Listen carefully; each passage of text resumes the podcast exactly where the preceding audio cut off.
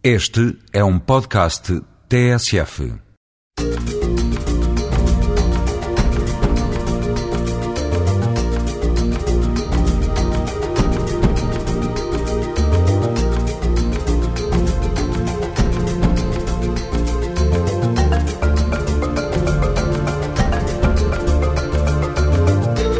Aos domingos, sempre a esta hora, há gente como nós.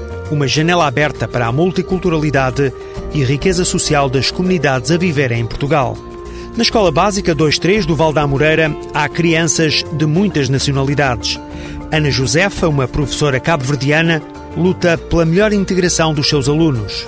Na freguesia do Beato, em Lisboa, vamos conhecer o projeto Sementes, que trabalha há seis anos com jovens e crianças dos antigos bairros da Corraleira e Alto do Pinto.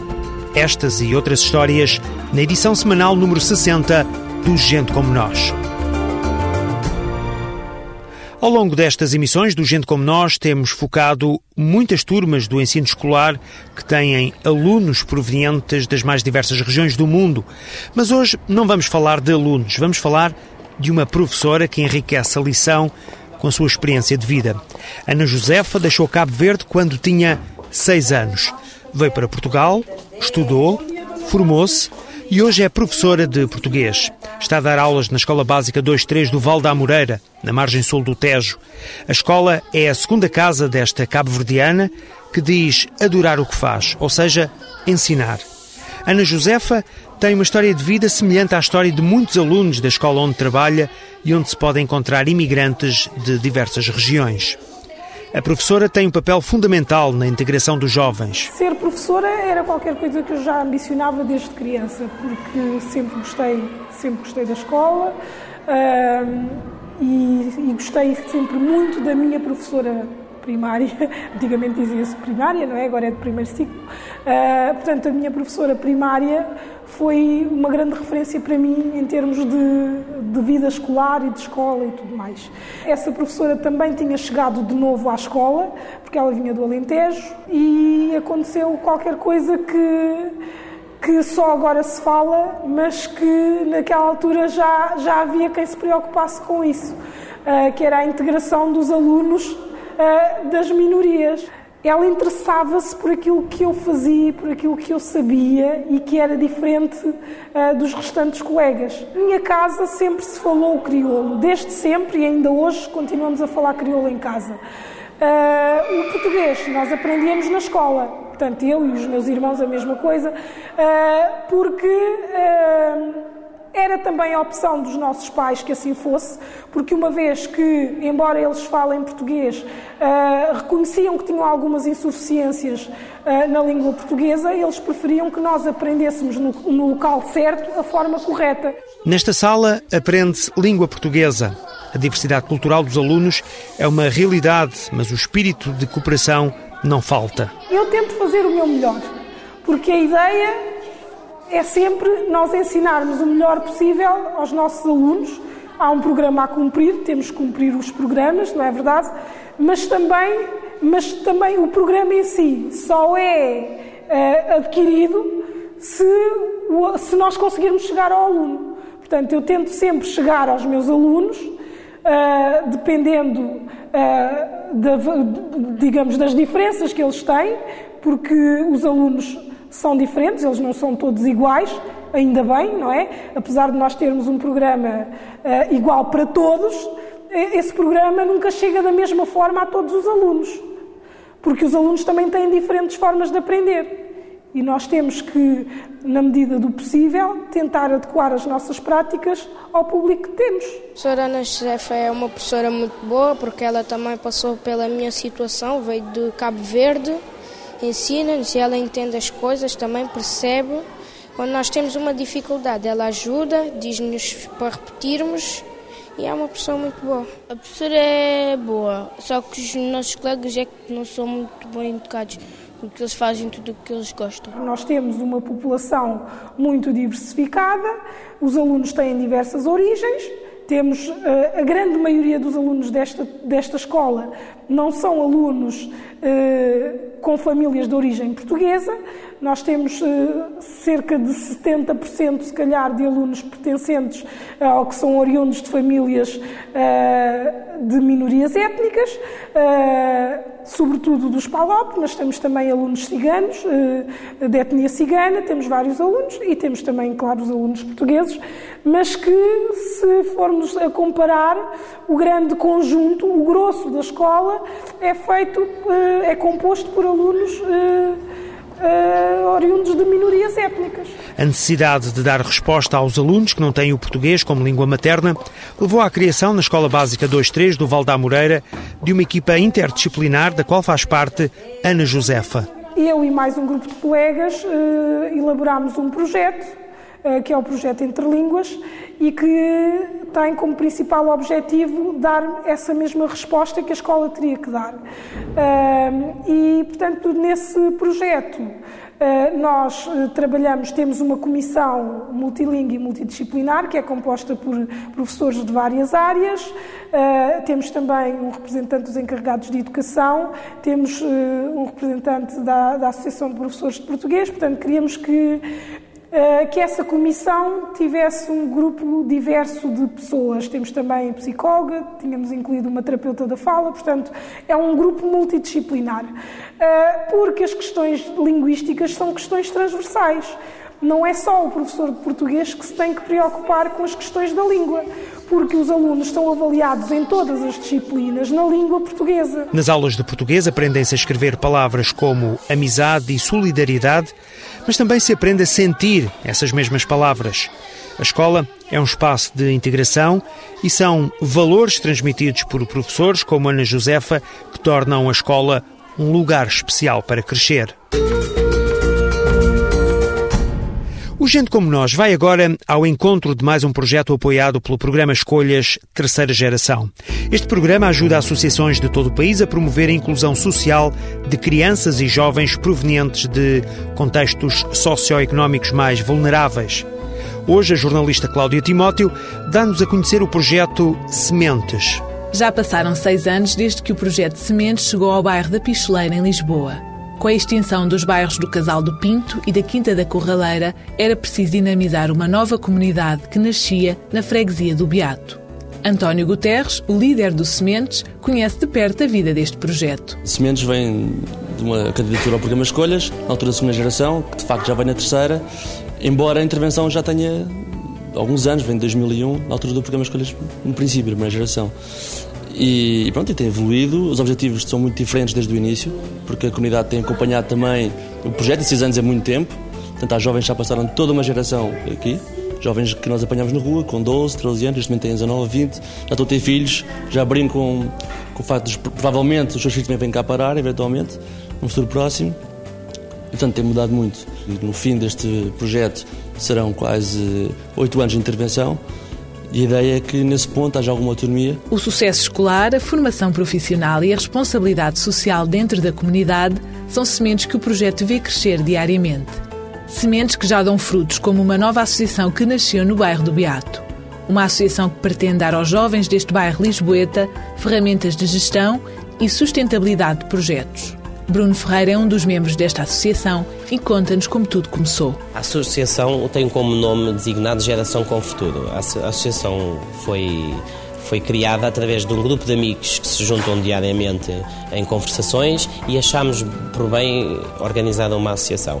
Quem teve a grande maioria de, de, das decisões coube também ao António Guterres, como o grande dinamizador da, da própria associação, com um conjunto das outras pessoas que achámos por bem ver os problemas que há no bairro e tentámos criar uma associação em que englobasse toda a gente e que lutássemos pelos direitos de todos os moradores dos três bairros em comum pertencem ao Beato. Com seis anos de vida, o projeto de Sementes tem atividades para todos os gostos e necessidades, dos mais novos aos mais velhos, do teatro ao desporto, da vocação profissional à criação de emprego. As oportunidades para aprender mais e fazer melhor são muitas. Foi a pensar na criação de emprego que nasceu o ateliê de hardware e redes que o Wilson frequenta. Temos uma hora específica para, para montarmos e desmontarmos e mexemos no hardware, essas coisas. Depois temos, hora, temos uma hora vaga, tipo, estamos aqui no computador a jogar, como ir à internet, ver os malhos, ir ao Wi-Fi, essas coisas todas. Marta Fernandes é um caso típico do Sementes. Começou por participar nas atividades do projeto, adquiriu formação e competências e hoje é técnica em diversos ateliês, como de costura e acessórios. Uma das maiores dificuldades que nós temos é de atrair jovens ciganas para o projeto, porque há imensa dificuldade delas virem até porque estão cá e umas são mais velhas. Isto é uma das formas mais atrativas que conseguimos arranjar. Eu sou Madi e eu tenho 8 anos. Eu sou Manelinha e tenho 10 anos. O entusiasmo dos jovens como o Madi e a Manelinha contagia os adultos. Eduarda vive no Beato. É voluntária no projeto Sementes e vê este espaço como um local de encontros saudáveis. Para as crianças brincarem, reunirem-se, jogarem computadores, assim como os jovens também reunirem-se e estarem aqui ocupados. O projeto Sementes nasceu há seis anos no Beato, um dos mais típicos bairros de Lisboa. Hoje, as famílias, a escola e toda a comunidade local participam ativamente neste projeto. Olhar o futuro como uma oportunidade é um entre tantos objetivos do projeto Sementes. Em Lisboa há um espaço que conjuga as valências de jardim, loja e café. É o Fabrico Infinito. A arte mostra-se em cada parede numa combinação entre peças de design, joalharia, livros, CDs e um local para descansar e até beber um chá. O conceito é de duas amigas de diferentes nacionalidades que escolheram Portugal para concretizar um sonho antigo. Marcela é brasileira e Tânia alemã. Juntas trouxeram o mundo a Lisboa. Eu acho que quando uh, duas pessoas são muito amigas, como nós somos, é normal, não é? Que, que se tem sonhos ou, ou se fala das coisas assim, mas veramente eu acho que não pensamos que vai ser uh, um, um, um, projeto assim junto. Eu quis fazer design no Brasil, no Rio de Janeiro, e, e antes de me formar queria fazer uma viagem. O destino foi a Alemanha. Marcela casou e abriu uma agência de publicidade, mas passados alguns anos, Marcela acompanhou o marido numa viagem a Lisboa. Tânia é do ramo de hotelaria e é na zona da cafetaria que se sente como peixe na água. Já a Marcela é da área de design e por isso dedica-se à parte artística. Quando eu cheguei na cidade, achei a cidade linda. E eu realmente me derreti pela arquitetura de Lisboa, que eu gosto muito, porque eu gosto muito de coisas antigas também. Porque o extremo é que me atrai. É o design que eu aprendi muito e foi o que eu estudei, né? que é o design high-tech, é o design atual. E tive essa experiência muito forte na Alemanha. E o contraste com o antigo, com o genuíno, com, com o pitoresco, que realmente me cativou aqui. Quando eu um, cheguei para Portugal, eu veramente estava. Eu, eu cheguei com um, uh, com um trabalho, tenho um filho de nove anos, então não se faz coisas assim uh, sem pensar, não é? Uh, então eu cheguei, eu tive meu trabalho e claro que eu não sabia por quanto tempo, assim, mas eu acho que minha vida sempre estava não muito programada, não se sabe nunca que coisa é amanhã, depois de amanhã, um ano, dois anos. No Fabrico Infinito podemos encontrar uma autêntica diversidade multicultural. Pode encontrar uma mistura de culturas, mas não só a, a cultura brasileira, alemã, mas cultura internacional, um pequeno mundo, eu acho porque queríamos uh, criar um lugar para, para ficar confortável, para ficar mais tempo durante o dia, para desfrutar um, um pouco mais o momento. É um espaço conceitual e é, e é o que eu gostaria de aqui de que as pessoas viessem e sentissem detalhes que eu adoro. É uma coisa de sentir detalhes e perceber a vida de outro ângulo, sabe? De aquela correria que a gente que nós temos e que inclusive eu, também, porque eu também sou agitada, curiosa, não é? Mas a curiosidade sempre me para em pequenos detalhes e sempre fez isso parte da minha vida. E aqui eu realmente investi todo o meu carinho, é um miminho em todos os locais, sabe? Tipo aquela parede ali. Foram pedrinhas contadas, buraquinhos feitos, entendeu? Cada pedrinha num buraquinho. E como uma pequena viagem. se pode ver tudo, se pode ficar um pouco ali no fundo, tomar um café, pensar, voltar à loja, falar. E, e mais um, conce, um conceito de estar, eu acho. O espaço, não me posso atrever a dizer que é uma loja, é como se fosse uma fábrica de ideias. Estamos desde já convidados a entrar e a conhecer este conceito diferente. E agora as habituais sugestões. Há muito para aproveitar neste ano europeu do diálogo intercultural. Posso sugerir o ciclo Outras Lisboas no Teatro São Luís. Através da dança, da música e de debates, estão a abordar-se questões sobre os africanos, europeus de leste e brasileiros que moram em Lisboa. As atividades começaram a semana passada e vão prolongar-se até ao fim de abril. Cada mês é dedicado a uma cultura em particular. Este mês, fevereiro, é o mês da África, março será o mês da Europa de Leste e abril será dedicado ao Brasil. Precisamente até ao fim do mês de abril temos arte latino-americana da coleção Berardo. É uma outra sugestão. A cobertura geográfica desta coleção é vasta e inclui obras de pintura e escultura vindas de todos os países da América Latina, num traçado escolhido pelo olhar do colecionador entre o passado, a modernidade e o contemporâneo artístico desses países. É uma diversidade de obras da coleção Berardo expostas no Museu de Arte Moderna de Sintra. Em Cascais há Brinquedos. É uma mostra de brinquedos originais construídos por crianças africanas. A exposição O Meu Brinquedo, a criatividade da criança africana, foi pensada para dar a conhecer às crianças esta realidade com peças para que os próprios adultos possam ter também uma oportunidade de refletir sobre o que está por detrás de cada peça desta mostra. A exposição pode ser vista na Biblioteca Infantil e Juvenil de Cascais até 29 de fevereiro. A fechar esta emissão temos música do luso-angolano Yami, nome artístico de Fernando Araújo, que tem trabalhado com vários nomes do meio musical. No fim do ano passado, Yami apareceu a solo e com este ritmo. Aluelela tem raízes africanas e não só.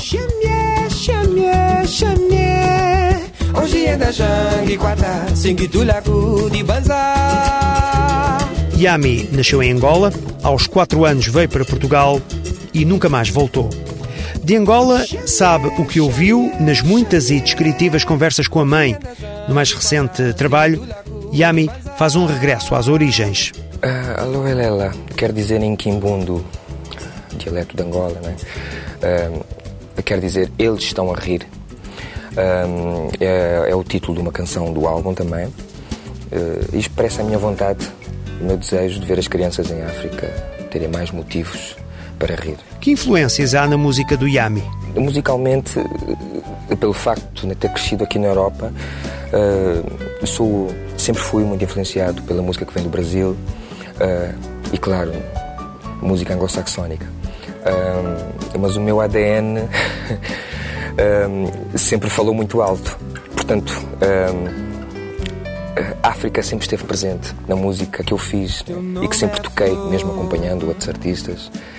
A África esteve sempre presente. Equaciona regressar a Angola? Tem vontade de conhecer o país? Muita, muita vontade. Já, já lá vão muitos anos, muitos anos mesmo, mais de 30 anos, que eu, que eu não vou a Angola. Já, já voltei à África, já estive em Moçambique um, e fiquei, fiquei deslumbrado eh, já estive em Cabo Verde, mas nunca fui a Angola. O meu relógio biológico agora está, está a pedir. Yami, um músico de nacionalidade angolana com formação europeia. Aluelela é o primeiro disco a solo. Conte-nos como é que tem conjugado esta dupla vivência de ter nacionalidade angolana e, ao mesmo tempo, formação europeia. É uma experiência que só vivida é que se consegue, é que se consegue explicar. Eu sinto-me muito privilegiado por ter acesso a, este, a estes dois mundos e ao melhor dos dois mundos. Nascer em África e crescer na Europa para mim foi fantástico nesse sentido. A mãe foi, pelo que me disse, e continua a ser muito importante para si, para estabelecer contacto com a realidade angolana. Nunca lá esteve, mas não tem perdido muita coisa. Não perdi nada. nesse na, na gastronomia e na música não perdi nada, pois a África sempre esteve comigo, através da minha mãe, que me passou hum, ao longo dos anos foi-me sempre passando esses valores que me ajudou a crescer, um, a não perder a minha identidade, a estar em paz comigo mesmo. Um, portanto, sinto muito privilegiado por sempre ouvir muito, muito boa música um, e sempre muito bem explicada. E, e, em relação à gastronomia também não posso queixar, pois ela é uma ótima cozinheira. Influência africana, a terminar mais um Gente Como Nós, programa semanal da TSF em parceria com o ACIDI, Alto Comissariado para a Imigração e Diálogo Intercultural. A produção é da PGM, Projetos Globais de Média. Críticas e sugestões podem ser enviadas para o endereço eletrónico gentecomonós.pgm.pt.